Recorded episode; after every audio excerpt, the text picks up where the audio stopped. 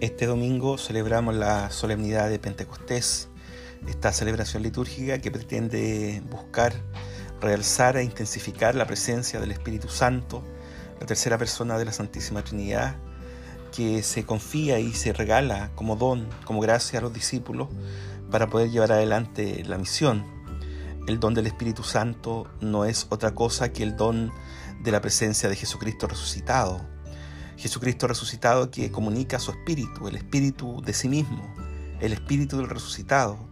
que se derrama sobre la comunidad con el fin de fortalecer con cada uno de sus dones eh, las características propias de una comunidad que busca identificarse con Jesucristo. Pentecostés pasa a ser una solemnidad que da cuenta desde el punto de vista litúrgico eh, de este acontecimiento, entendiendo que el don del Espíritu, el regalo del Espíritu, es fruto de la propia resurrección de Jesús.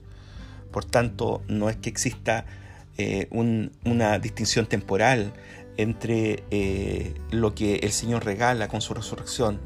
eh, en estos 50 días después de la Pascua. La liturgia lo establece de ese modo como, como un modo específico de poder dar realce a este acontecimiento. Pero efectivamente quiero subrayar que el don del Espíritu, el regalo de Pentecostés, no es otra cosa que el Espíritu de Cristo resucitado,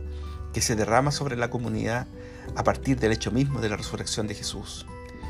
Y ese espíritu tiene características bien eh, propias y que distinguen de alguna manera la comunidad de cualquier otro tipo de orgánica, eh, institucionalidad u organización.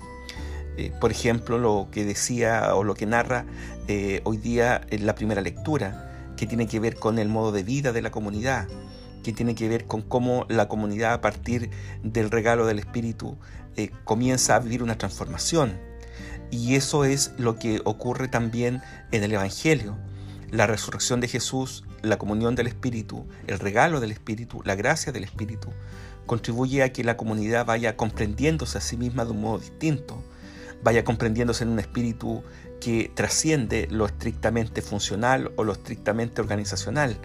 y comienzan a recibir ese don y a proliferar ese don eh, de un modo eh, distinto al que se vivía en, los momentos en que Jesús caminaba con la comunidad.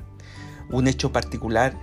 tiene que ver con eh, el perdón de los pecados que aparece al final del Evangelio que hoy día se nos regala y que tiene que ver precisamente con esta potestad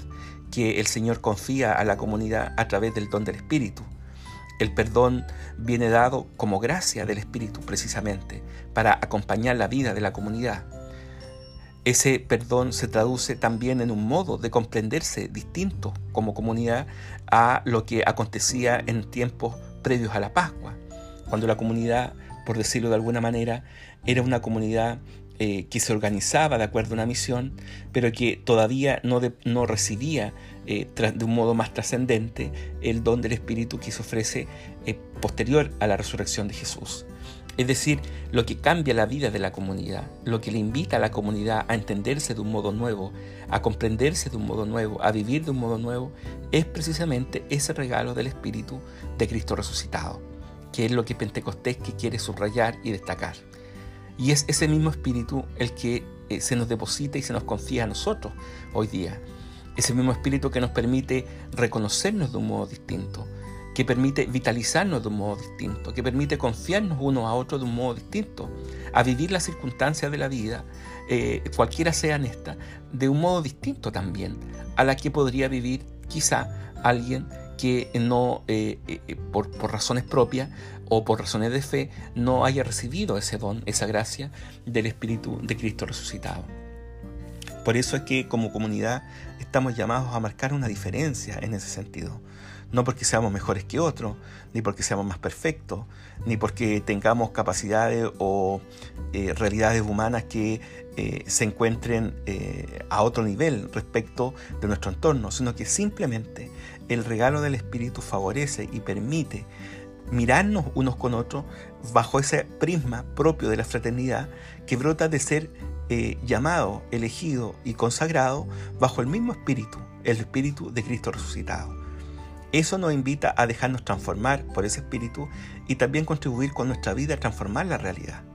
Hoy día en que estamos en situaciones tan particulares, tan complejas sanitariamente y de lo cual deriva ciertamente una situación social también compleja, estamos llamados como comunidad a dar paso y a contribuir con signos en nuestra vida personal, familiar y social que den cuenta precisamente de ese depósito del Espíritu que se nos ha confiado.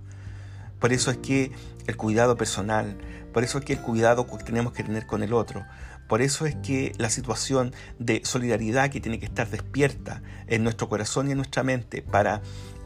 de alguna manera experimentarnos junto a otros eh, bajo signos distintos, son un llamado y son una exigencia que brota de ese encuentro de Cristo con Cristo resucitado a través de su Espíritu. El Espíritu transforma, el Espíritu anima, el Espíritu fortalece, el Espíritu nos da la sabiduría, el Espíritu nos da la ciencia necesaria para poder comprender la situación, el contexto en el que estamos, para vivirlo también de un modo distinto. Estamos llamados como comunidad a ser protagonistas de ese regalo del Espíritu que transforma la realidad, aunque la realidad sea adversa, como es eh, en lo que está ocurriendo en este tiempo de crisis sanitaria y crisis también social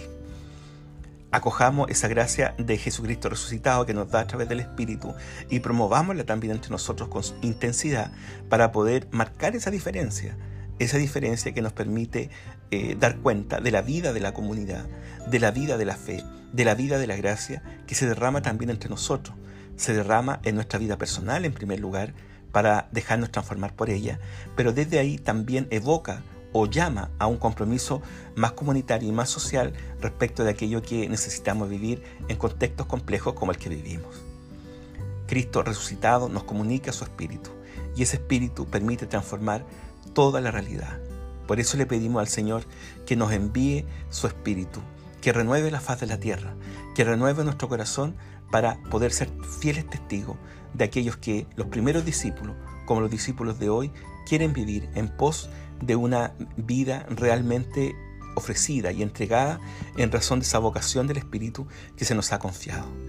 Feliz Pentecostés para todos, feliz don del Espíritu Santo, vivámoslo con intensidad en estos días en que estamos llamados a ser protagonistas de esa realidad que brota de Cristo vivo, resucitado en medio de nuestros corazones, en medio de nuestra comunidad y de nuestra iglesia. Un saludo para todos.